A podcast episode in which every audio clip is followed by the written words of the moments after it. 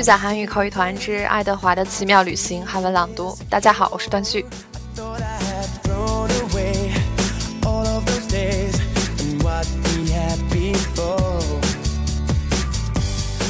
昨天讲到，呃，爱德华他新入住的这个家庭，Nelly 和罗丹斯一家，本来过着啊新生活，本来是比较美好的，直到出现了这个老两口的女儿，特别是有暴力倾向的这个女儿，见到爱德华呢就没有什么好态度，欺负爱德华。爱德华到底能不能在新家庭当中融入的很好呢？我们继续听后面的内容。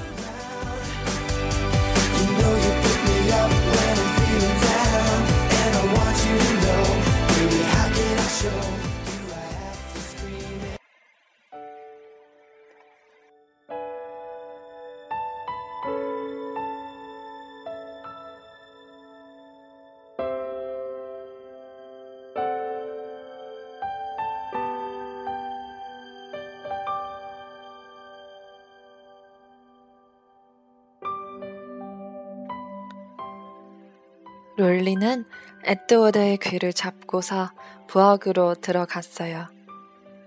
그리고 쓰레기통에 거꾸로 첫 박아 놓고는 소리쳤어요. 엄마, 난 트럭을 타고 갈래요. 심부름을 가야 하거든요.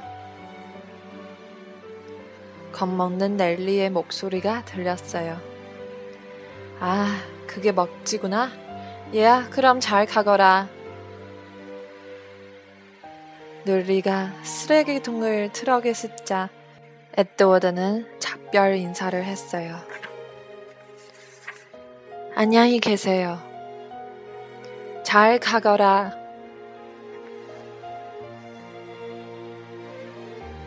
이번에는 넬리가 큰 소리로 소리쳤어요. 도자기로 만들어진 에드워드의 가슴 깊은 곳 어딘가가 쑤시듯이 아팠어요. 처음으로 에드워드의 가슴이 소리쳤어요. 단 두 마디 말이었어요. 넬리, 로렌스.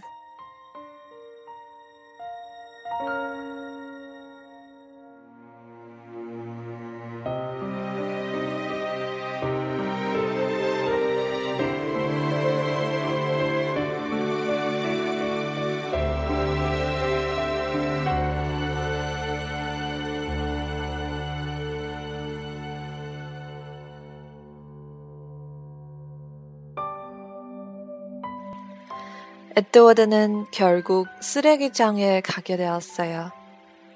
오렌지 껍질, 커피 가루, 고약한 냄새가 나는 베이컨, 고무 타이어 등의 쓰레기 덤이 맨 꼭대기에 놓여 있었죠.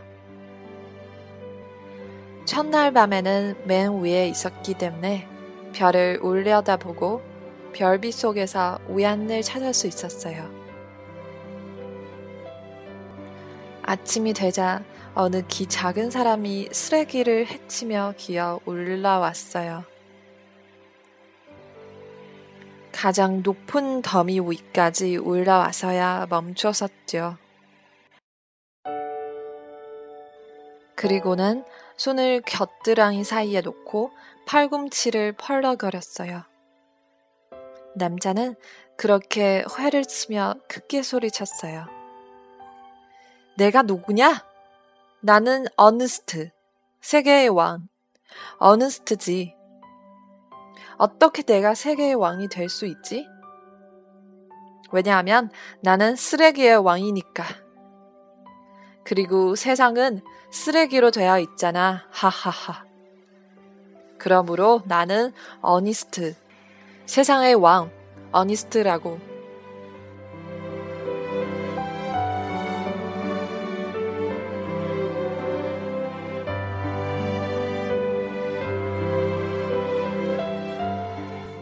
그는 다시 한번 회를 쳤어요.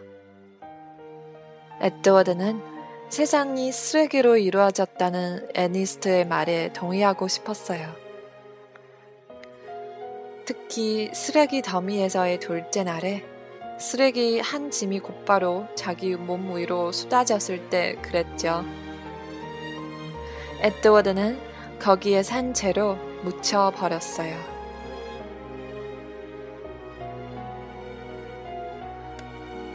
하늘도 볼 수 없었죠.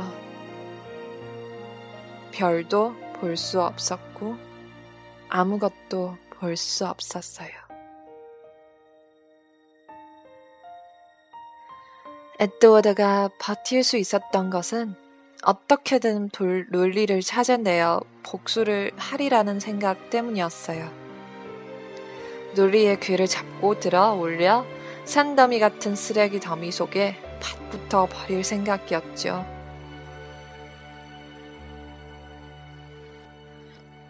하지만 거의 마흔 번의 밤낮이 지나자 위에서는 쓰레기 무게와 냄새가 짓눌렀고 아래에서는 여러 가지 생각들이 밀려 올라와 복수 같은 건 포기하고 절망에 빠져 버렸어요. 그건 바다 속에 묻혀 있는 것보다 훨씬 나빴죠. 에드워드가 이제 달라졌기 때문에 훨씬 나빴던 거예요. 어떻게 달라졌는지는 말할 수는 없지만 달라진 것은 틀림없었죠. 또다시 팔리그리나 할머니의 아무도 사랑하지 않는 궁주 이야기가 생각났어요. 궁주가 아무도 사랑하지 않았기 때문에 마녀가 궁주를 흑맥돼지로 만들어버렸잖아요. 이젠 그걸 이해할 수 있었어요.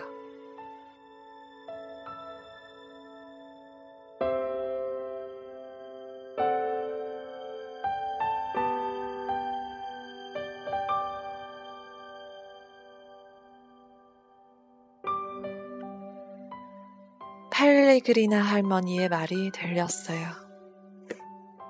넌 나를 실망시키는구나. 에드워드가 물었죠. 왜 제가 할머니를 실망시키는데요? 하지만 에드워드 역시 그 질문의 답을 알고 있었어요.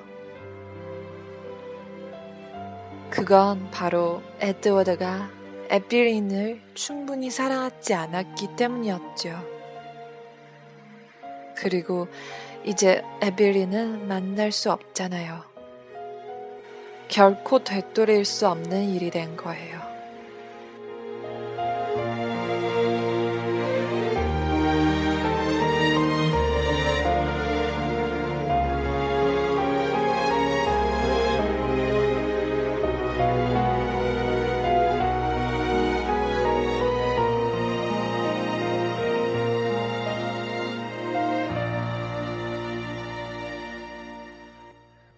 그리고 넬리와 로렌스도 가고 없었어요. 에드워드는 그들이 미칠 듯이 보고 싶었어요. 정말로 같이 이고 싶었죠.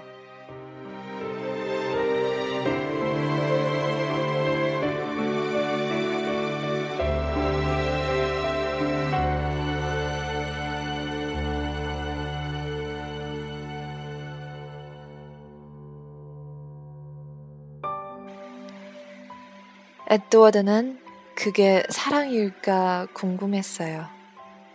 하루하루가 지나고 에드워드는 새벽마다 세상의 왕 어쩌고 하는 어니스트의 말과 횟소리로 시간이 흐르는 걸 알 수 있었답니다. 쓰레기장에 온 지 벽 여든 번째 날, 아주 특이한 곳에서 구원이 찾아왔어요.